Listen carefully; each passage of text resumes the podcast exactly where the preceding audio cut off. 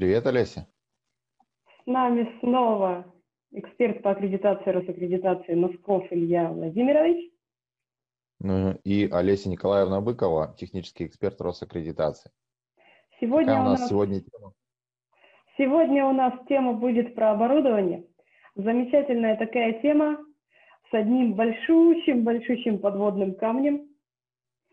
Что за камень-то там? Начнем прям с камня. Давай а, с камня. А стандарт 17025 требует калиброванное измерительное оборудование. Слово «поверка» в стандарте исчезло. И у нас испытательные лаборатории столкнулись с такой неприятностью, когда, когда им говорят, друзья мои, но оборудование же должно быть калиброванное, а поверенное это же не то же самое, что калиброванное. И получается, что оборудование это по старинке, ну, по предыдущим действующим порядкам лаборатории проверяется, все проверяется. Мало того, покупается специально утвержденного типа для того, чтобы делать поверку. И тут, э, оп, выходит новый стандарт, и получается, требует, и стандарт потребует калибровки. Лаборатория оказывается в ситуации, когда, слушай, а что делать? Два документа выставлять на одно средство измерения или, или что? Вот как ты сталкиваешься сейчас? Я знаю, что на некоторые лаборатории все еще проверяют. Вы, вы еще проверяете, теперь мы идем к вам, как говорится. Да, поверка как бы и даже не сильно отличается в понимании у лабораторий. Чем отличается поверка от калибровки? И что правильно предоставлять? Здесь, конечно, есть такие слабые моменты в познаниях у лабораторий. Может, объяснишь э, тогда, э, попробуешь объяснить, как, в чем э, заключается сама калибровка и как она происходит? Угу, объясню. Здесь терм... история терминологическая в большей степени, потому что процедура одна и та же, что поверка у вас делается по определенной последовательности движений, что калибровка делается по точно такой же последовательности движений. А разница только в результате. Если разница поверки, э, результатом поверки у нас становится свидетельство о поверке, где написано, когда мы это сделали, поверку, и до какого, до какой даты действует свидетельство о поверке. Ну, сейчас это будет запись реестра. А, калибровка делается по тем же методикам, да, под, в итоге появляется сертификат о калибровке. А там стоит только дата, когда сделана калибровка. Вот на самом деле принципиальный корень здесь, в том, кто взял на себя ответственность продлить, ну, сказать, что у этого средства измерений год, э, год оно будет работать правильно. Откуда берется эта ответственность? Значит? Нас есть испытания с целью утверждения типа для средств измерения, когда мы их вносим в реестр. То есть для того, чтобы получить свидетельство поверки, мы сначала его должны внести в реестр. Но мы – это изготовители средств измерений, а иногда это компании сами делают. Так вот, вносим в реестр. Пока мы его вносим, мы проводим испытания разнообразные, э, в нормальных условиях, в климатических условиях, надежность оцениваем, э, тряску и удары и все что угодно делаем все, что предписано техническими условиями. Так это, значит, испытатель, проведя эти испытания, выбрав их соответствующим образом, вот он дает гарантии, что да, за год, ну, за тот межповерочный интервал, который назначен, там год для счетчиков 18, 16 э, лет для электроэнергии, для воды 4-6, он говорит, что за вот это время ничего не поменяется в средстве измерений, ну, если его специально не сломать, конечно. Угу. Поэтому назначили межповерочный интервал. Соответственно, ответственность принял на себя испытатель. Росстандарт подтвердил, выдал документ. И проверяем. В Центре метрологии они говорят, слушай, мы проверили, что этот тип средств измерения в реестре, все, мы его проверяем дальше. Ну, даем на год, э, так скажем, это небольшую гарантию, что да, годен, да, на следующий год. Все замечательно, все хорошо, с калибровкой все не так. А, для того, чтобы средства измерения откалибровать, в реестр его вносить не обязательно. Можем калибровать э, внесенные в реестр средства измерения, можем не внесенные в реестр средства измерения. И следовательно, а кто даст гарантию, то сколько это средств измерений после калибровки выдержит свои характеристики, будет их сохранять? Год, два, три, может быть, через полгода съедет у нас какой-то тренд. Ну так вот, еще один момент, следующий. А, когда мы делаем калибровку, мы даем коэффициенты, мы даем результат измерений на каждой конкретной точке. С такой мыслью, что лаборатория это сама, вы должны быть ребята умные, посмотрят на эти коэффициенты и скажут, что а, да, коэффициенты меняются раз год от года, давайте-ка мы будем делать уже интервал. И будем смотреть за этими коэффициентами. Ну, так живет э, у нас зарубежная вся, вся часть шарика. И что получается теперь у нас, значит, в Российской Федерации? А у нас это две отдельные процедуры за две отдельные денежки. Я извиняюсь, где их будет брать испытательная лаборатория? Ну, совершенно непонятная ситуация. А, говорится, стандарт говорит, вынь да положь мне калибровку. Ну так вот. Отлично, отлично. И как вот выходить из этой ситуации все-таки? Вот твое мнение. Мое мнение, вот перестраховаться. Я перестраховщик. Здесь надо перестраховываться, делать по два документа. Ну, увы, как говорится, я. А нужна, если поверка, сделаем поверку. А, покажем документ на поверку. Нужна калибровка, покажем документ на калибровку. Процедура одна и та же. Другое дело, что не все, скажем, центры метрологии сделают нам что поверку, что калибровку, ну, одномоментно, одним этим этапом. Есть еще такой вариант. Э, есть еще вариант следующий. Можно попробовать по договору, конечно, с поверителем, сдавать средства измерений в калибровку, а потом на, на основании калибровки делать документы о поверке. Сколько я помню, этот, э, господи, что это было, приказ или распоряжение, или регламент, я уж не помню, как он назывался. А вот он в 2010 году еще действовал, и, возможно, он еще не утратил своего действия. То есть, грубо говоря, получать два документа на одно средство измерения. Видимо, пока так. Я знаю, что есть комиссия, представляешь, есть комиссия, экспертная организация, они приезжают, говорят, а что это у вас средства измерения калиброванные? Им лаборатория говорит, так мы же по новому стандарту двигаемся в, этот, в ногу со временем. Говорят, нет, должна быть поверка. Представляешь? Ну, замечательно.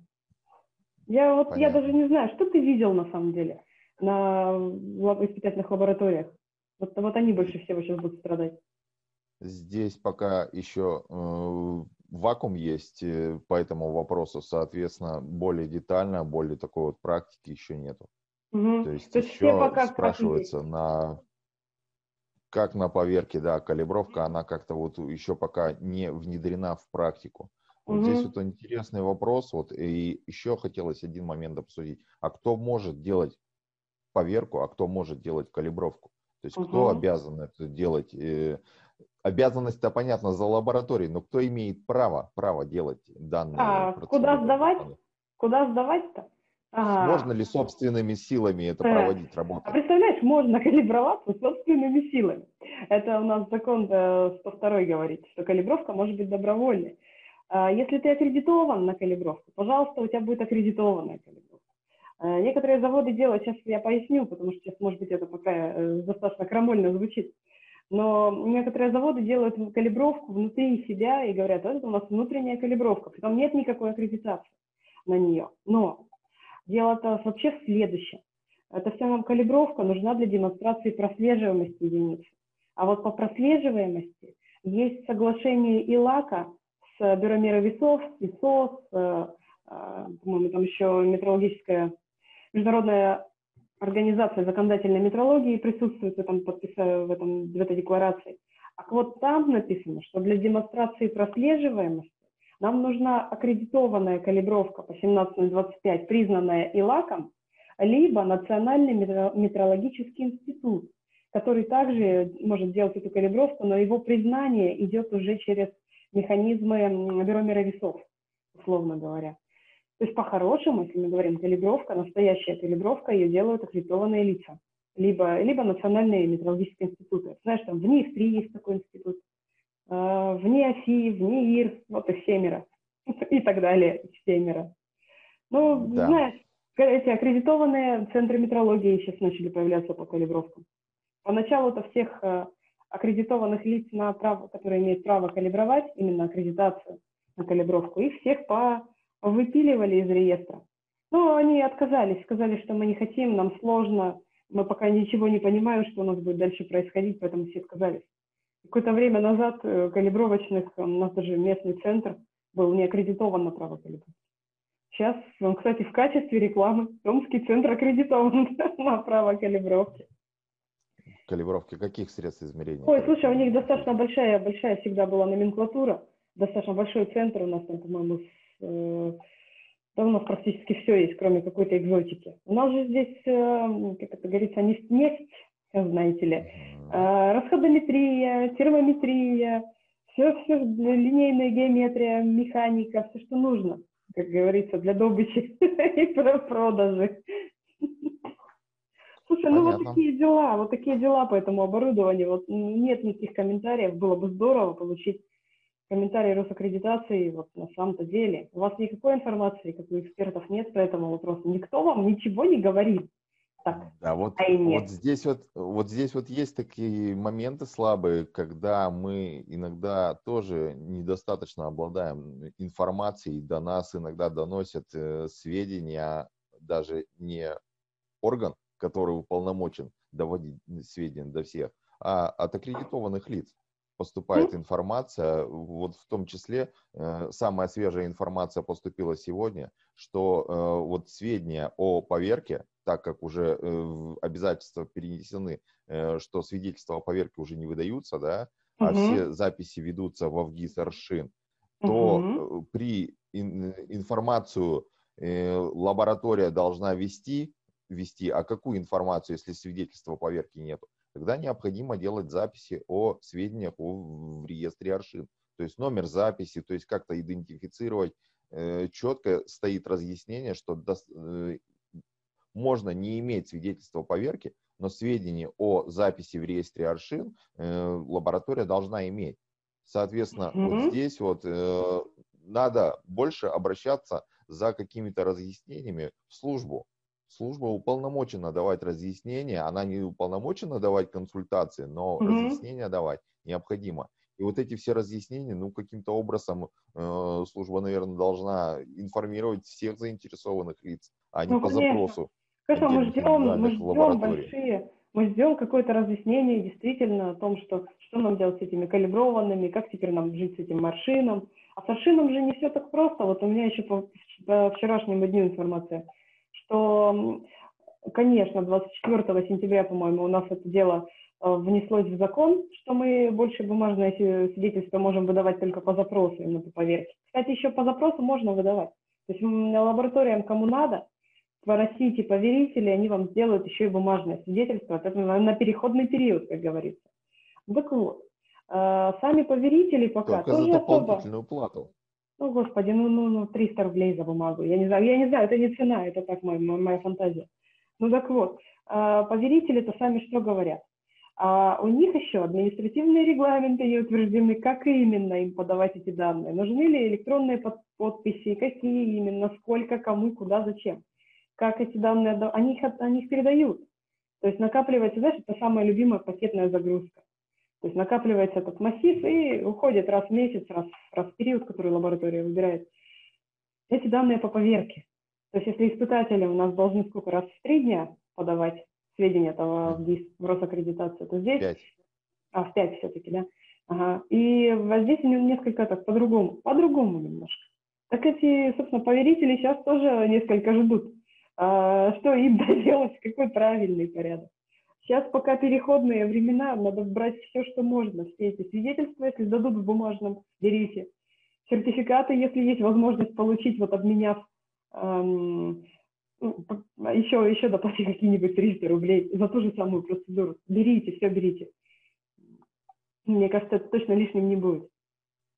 Тем более, знаешь, когда у нас эти архивы еще устранятся, само, самоликвидируются, которые электронные, э, которые бумажные, в пользу электронных еще, еще несколько лет пройдет. Но знаешь, по, по, по поверке, опять же, да, 5-6. Но... Угу. Ну, что хотел еще отметить, ты правильно говоришь, что э, здесь по поверке и калибровке есть требования, и в критериях аккредитации есть данное требование, соответственно, mm. это надо исполнять.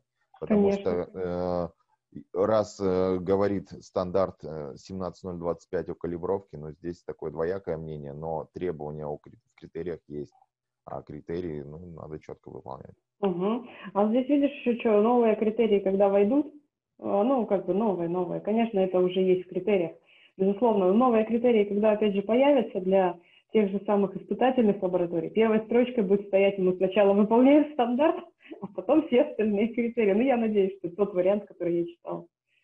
Ну, не знаю я, как это все э, насколько безболезненно опять у нас тут пройдет этот вот процесс этой калибровки. Можно, конечно, выкручиваться, можно говорить, что, слушай, оно должно быть калибровано, там же стоит дальше «если».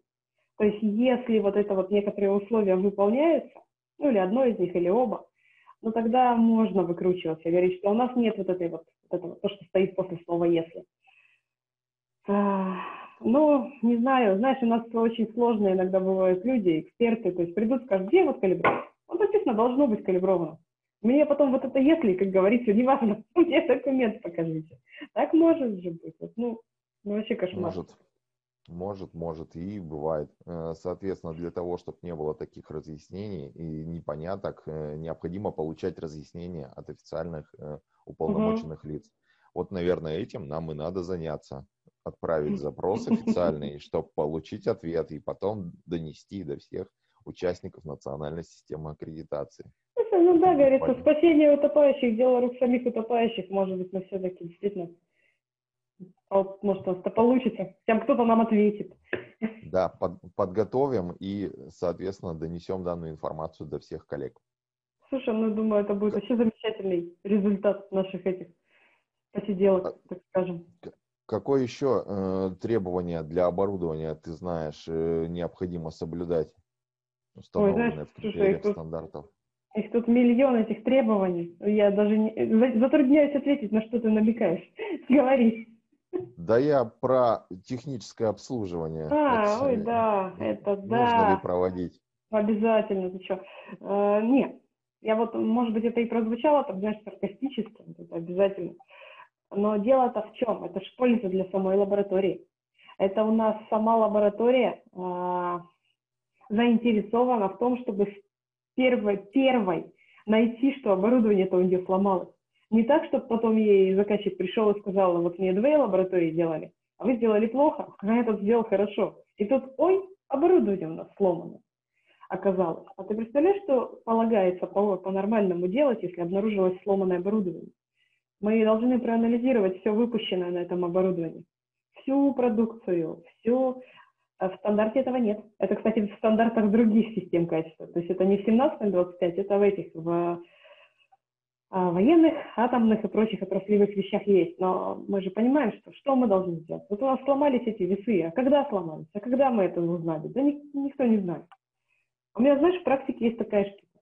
Перед тем, как тащить что-то в поверку, во-первых, это перестраховка моя, а, я говорю, давайте-ка мы это проверим сами у себя, ну, насколько имеем техническую возможность, хотя бы гирю поставим на него. Гиря там у нас есть, чтобы она ровно показывала. Uh-huh. Потрясем его. Может, там что-то уже сдохло, отвалилось, потерялось и, и трясется, собственно. Потрясем. Мы хотя бы будем уверены, что он нормальный был, когда мы его отдали в поверку. Потому что мало ли что бывает в транспортировке, мало ли что бывает в поверке. Мне тут как-то один раз электроды засушили, как говорится. А, вот я передала этот самый pH-метр на поверху, и электроды несколько подсохли. Ну, неприятно, честно говоря, неприятно. А, и мне говорят, слушай, а что ты мне такие электроды принесла? Я говорю, угу, да, я.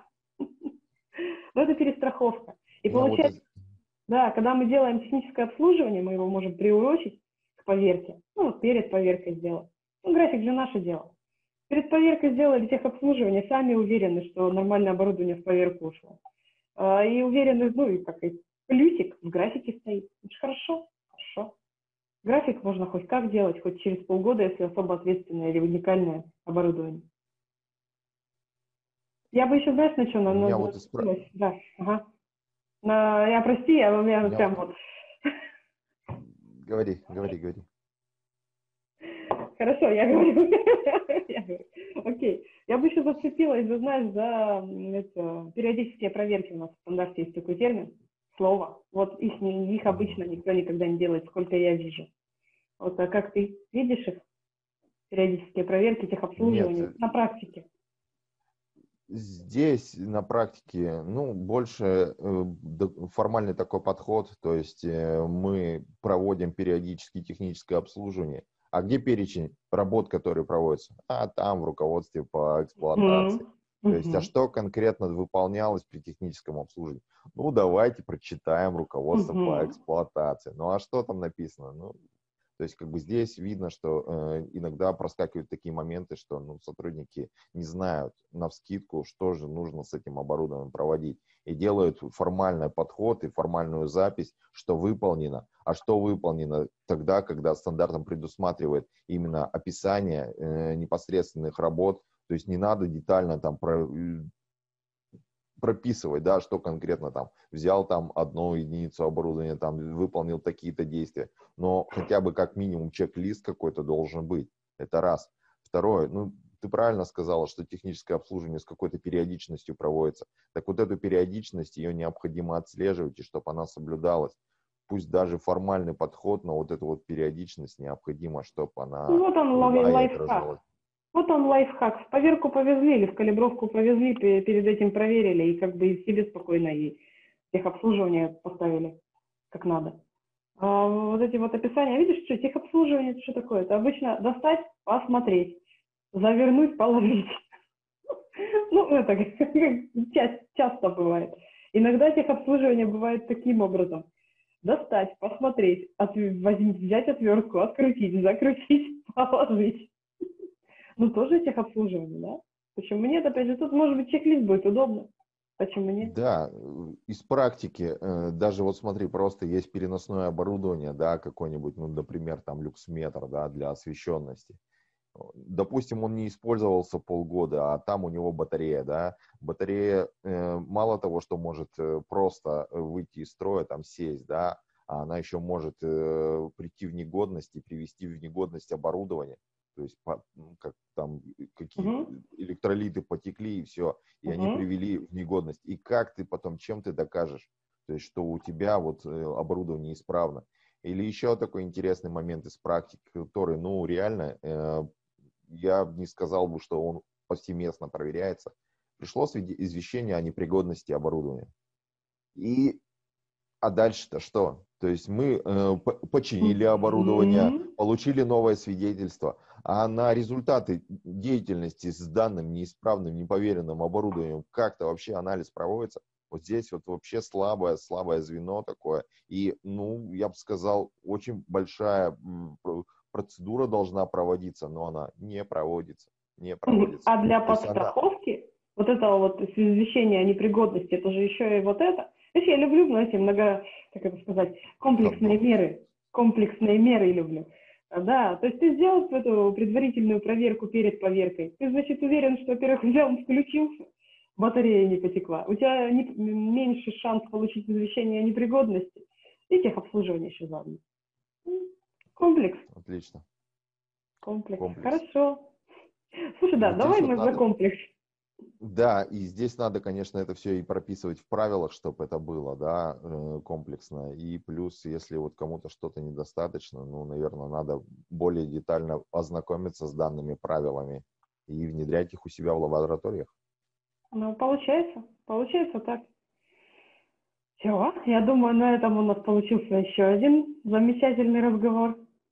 Да, спасибо, Алиса Николаевна. Спасибо, Илья Владимирович.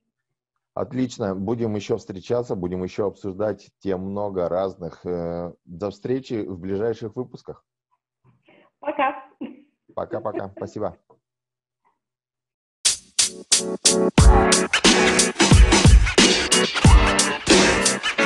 You know, man. You know, man. You know, man.